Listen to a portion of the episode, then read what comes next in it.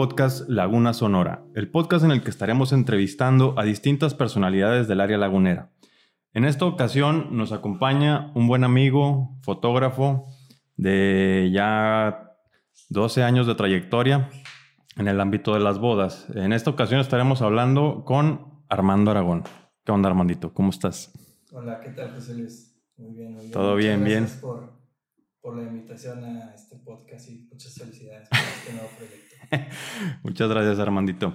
Oye, bueno, quería ah, hablar contigo porque, pues bueno, ayer, antier fue el día de la fotografía, entonces pues tuve la idea de entrevistar a algún fotógrafo, digo, ya tengo varios años conociéndote y quería que nos platicaras un poquito más a fondo sobre tu carrera, tus logros, eh, dificultades, dificultades que has tenido en el trabajo y sobre todo pues la experiencia que tienes ya ¿no? en, el ámbito de, de, la fotografía de bodas. No sé si nos pudieras platicar cómo empezaste en este trayecto de la fotografía. Sí, claro que sí, José Luis. Eh, mira, yo agarré la cámara por primera vez en, cuando estaba en prepa. Este, y ya, desde ahí ya no le he soltado. Eh, me interesó eh, porque hicieron un concurso, eh, un concurso y agarré la cámara sin saber nada y empecé a tomar fotos.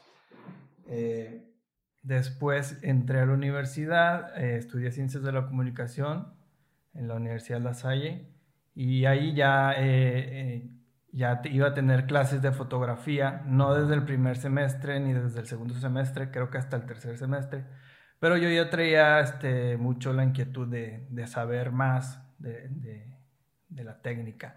Y me empecé a juntar con los que iban más arriba en la carrera, este, empecé a salir con ellos a, a sus prácticas de fotografía, hice muy buenos amigos y, y me fui involucrando mucho en la fotografía, pero por el lado del periodismo.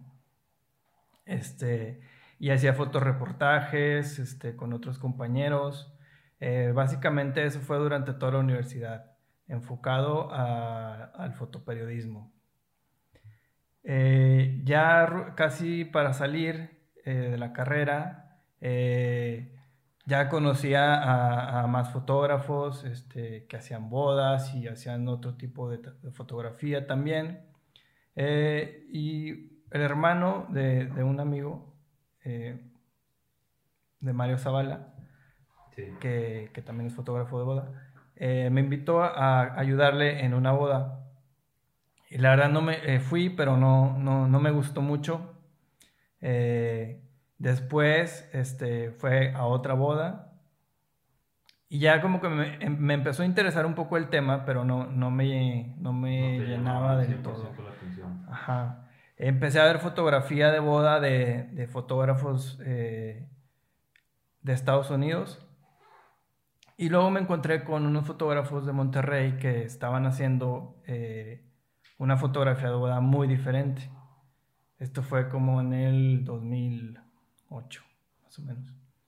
Este, me interesó mucho el estilo que estaban manejando porque era eh, algo pues que yo no sabía que se podía hacer en las bodas y que básicamente era documentar, así como yo hacía mis reportajes de... esos fotógrafos son hasta ahorita, hasta la fecha, tu inspiración, ¿no? O podríamos decir que fue como el preámbulo para hacer lo que estás haciendo ahorita. Sí. O sea, porque me, me acuerdo mucho que para esas épocas, que fue hace como unos 10 años más o menos, que empezaste, no había todavía ese concepto de fotografía documental de boda, ¿no? O sea, apenas era algo que estaba empezando en otras ciudades y como sobre todo más, en, más en, Estados Unidos, ¿no? Sí, en general en México sí creo que estaba empezando como por esas fechas. Este, y fue una conferencia de estos que se llamaban, son cuatro fotógrafos, entre ellos Fer Juaristi, Rafa Ibáñez, Daniel Aguilar y eh, se me fue el nombre del otro fotógrafo. Se hacían llamar los Wet Rockers y dieron unas conferencias muy padres y ahí me cambió el chip. Dije, qué padre que puedo hacer esto en, lo, en el rollo que yo traigo documental, pero en una boda. Sí.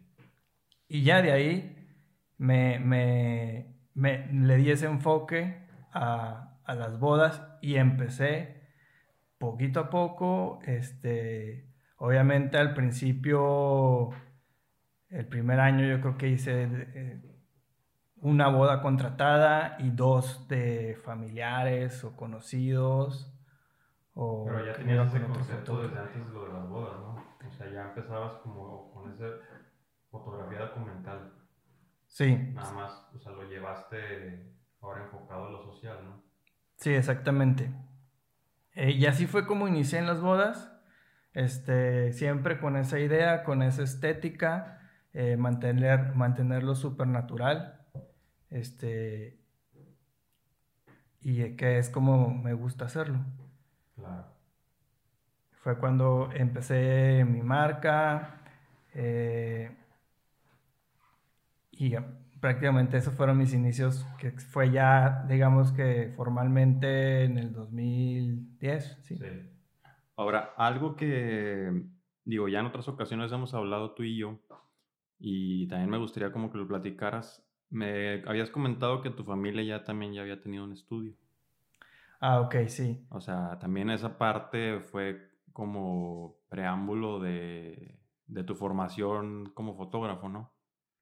Pues de alguna manera creo que sí influyó, pero eh, digo, mi mamá era fotógrafa, pero yo nunca la vi, o sea, era fotógrafa de joven. Este, cuando yo nací ella ya no tenía nada que ver con la fotografía. Tenía su cámara y la llevaba a las vacaciones, que y ya de ahí yo sabía que ella tenía cámara y fue la primera cámara que, que agarré para tomar fotos. Exactamente que era una reflex este, de película. Y ya de alguna manera creo que pues sí, sí influye, este, pero yo nunca vi a mi mamá que, fue, que, que estuviera trabajando como fotógrafa, pero sí fue fotógrafa. Sí fue el, el preámbulo. Sí. Oye, y no sé si nos pudieras también contar como algunas experiencias o anécdotas que has tenido ahora, digo, son 12 años que, pues, se escucha fácil, pero digo, también yo que trabajo en ese aspecto, pues suceden mucho, muchas anécdotas, ¿no? No sé si tuvieras alguna que nos pudieras contar, que te acuerdes. Em, pues hay de todo, o sea, eh, a mí lo que me gusta de las bodas es que no sabes qué va a pasar. Digamos, sabes que va a haber una boda. Claro eh, pero, pero pues todo puede pasar. O sea, para mí, a mí a veces que me preguntan, em, ¿cómo estuvo la boda? Y ya digo, ah, pues este, esta parte estuvo así, esta parte. Yo lo veo la boda como todo el día, desde que empiezan los preparativos. Para mí, desde ahí ya empezó la boda y ya, ya es como el suceso, como el día el evento, pero no nada más la fiesta, pues. Eh, pues una anécdota así ahorita como que no... No, no recuerdas. No recuerdo. o, no, quieres quemar a nadie. sí. Este, te puedo contar a lo mejor que al principio, pues, algo que, que me costó fue como que ir poco a poco haciendo de, de, un nombre, como, genera, eh, como una marca, pues. Sí. Este, y eso poco a poco eh, lo conseguí siendo fiel a mi estilo, no renunciando, este, y mostrando puras bodas. Puras bodas, este, porque sí, sí hago otro tipo de fotografía, de eventos, pero eh, mi enfoque y mi especialidad son las bodas y es lo que, lo que quiero que la gente vea, vea de... Sí, no sé si nos pudieras también dar algún ejemplo o contar un poquito más de eso, porque yo he visto que así como lo comentas, llevas ya varios años trabajando tu concepto como marca. O sea, no lo, no lo manejas como estudio o no lo manejas como agencia, sino como fotógrafo personal. Y eso es algo que me llama la atención porque ya llevas varios años trabajando sobre tu marca personal. No sé si nos pudieras dar algún ejemplo o algún consejo para las personas que nos escuchan sobre cómo trabajar ese concepto de marca personal y sobre todo enfocado también en la parte de la, de la fotografía, ¿no? Que hay mucha gente que veo a veces como que batalla en ese aspecto de darle una identidad a su marca. Y es algo que veo yo contigo que es algo muy fuerte en ese ámbito. Sí, mira, cuando, cuando empecé, este, yo me llamaba Atlanta Studio, que fue como inició, digamos. Eh, no tenía un estudio, tenía, o sea, no tenía un estudio físico, tenía el equipo, podía hacer fotografía de estudio, pero era cuando, o sea, como que, ok, voy a hacer bodas, pero también puedo hacer este, fotografía de producto, otro tipo de cosas. Este, eso yo creo que duró como dos años y ya fue que dije, no, quiero hacer puras bodas este, enfocarme a esto. ¿Qué te orilló a, a, decidir sobre las bodas? Porque realmente es lo que me gusta más y lo que disfruto más. Y, y entonces, precisamente para darle a... Eh, para mí, la relación que tengo con los, digamos, clientes es súper personal. Este, siempre le doy prioridad a que tengamos como que una eh, conexión, este, me abro con ellos, ellos se abran conmigo y que, que, se cree eso porque pues finalmente eh, ese día de la boda vas a estar con ellos, con sus familias, este, te van a dejar entrar en la intimidad de su casa, este, van a compartir este, emociones, sentimientos contigo. Entonces, por eso dije, no, yo, yo, yo quiero que yo, o sea, que sepan que yo soy. Aparte, este, otra cosa es que solo yo, yo hago todo, o sea, yo tomo las fotografías nada más, este, yo edito, este, digamos que soy solo yo, yo soy mi marca y por eso dije, pues, yo creo que lo ideal es que, eh, pues, mi marca sea yo, o sea, Armando algún fotógrafo. Muy bien. Oye, y otra cosa que también me gustaría platicar, eh, Digo, he visto que ya también ha sido distintos puntos del país e incluso ha salido a otras zonas como Estados Unidos. Entonces, esa parte también de como fotografía extranjera, no sé cómo decirlo. Eh, también, no sé si nos pudieras platicar un poco de cómo llegaste a ese proceso de empezar a tomar fueras, bodas afuera, por ejemplo, en Cancún, ha sido creo que a Michigan, no me acuerdo en qué partes más has trabajado. En California. En California. Y en, bueno, varias zonas del país, ¿no? No sé si nos puedas platicar un poquito más de eso también. Ajá, claro. Sí, como, como te digo que yo empecé viendo a fotógrafos de otros lados y pues también veía que ellos salían mucho y podían hacer bodas pues en cualquier lado del mundo porque eh, soy yo, y mi equipo, mi maletita con mi cámara y listo. Puedo ir a donde sea. Entonces, desde que yo empecé, también eso fue uno de mis objetivos. Eh, poder hacer bodas eh, en cualquier ciudad, no, no solamente en Torreón.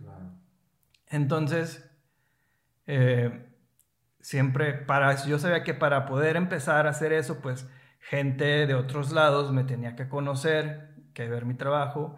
Y lo primero que hice fue eh, hacer mi página de, de internet.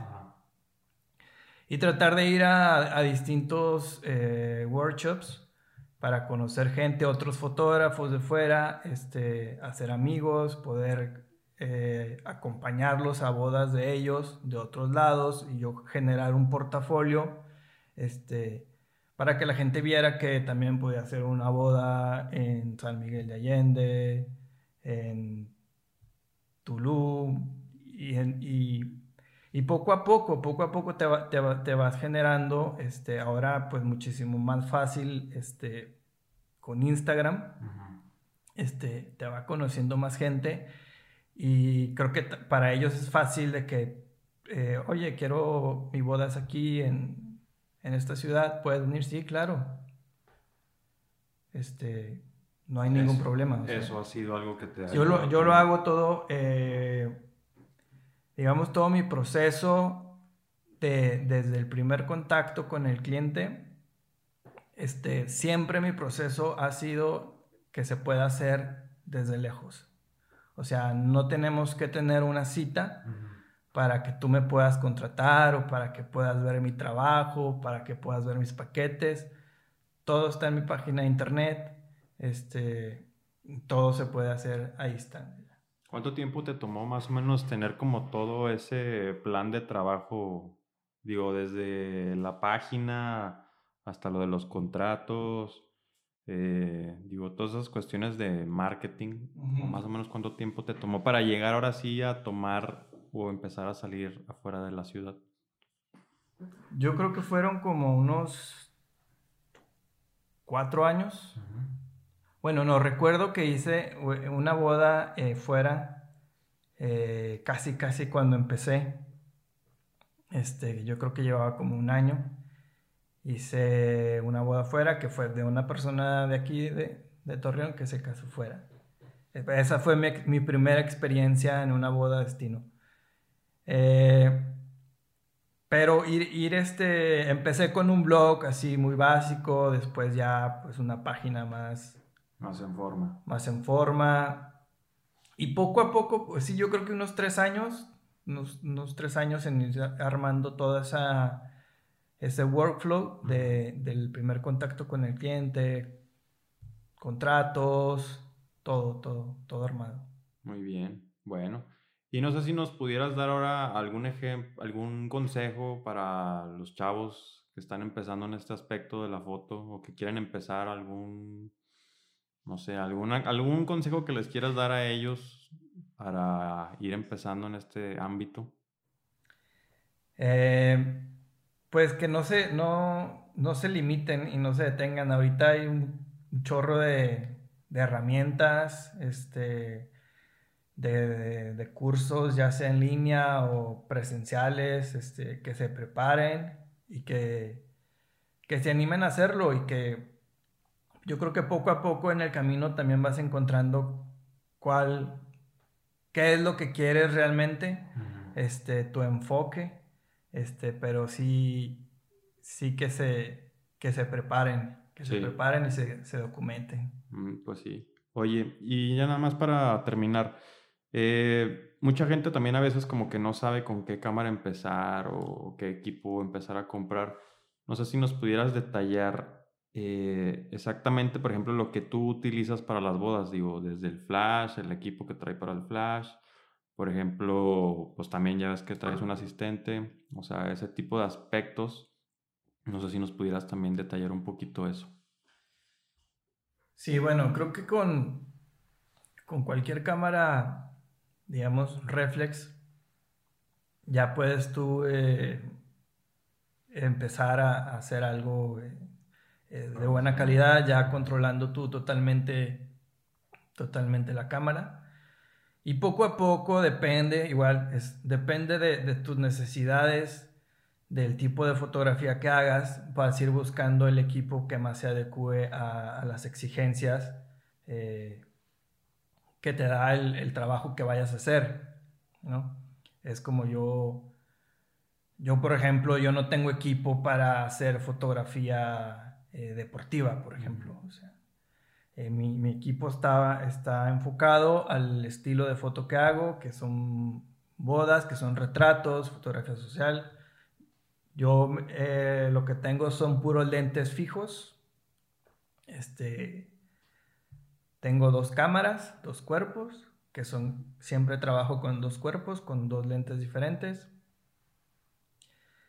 Y flash y Suavizadores, ¿no? Ahí para el flash.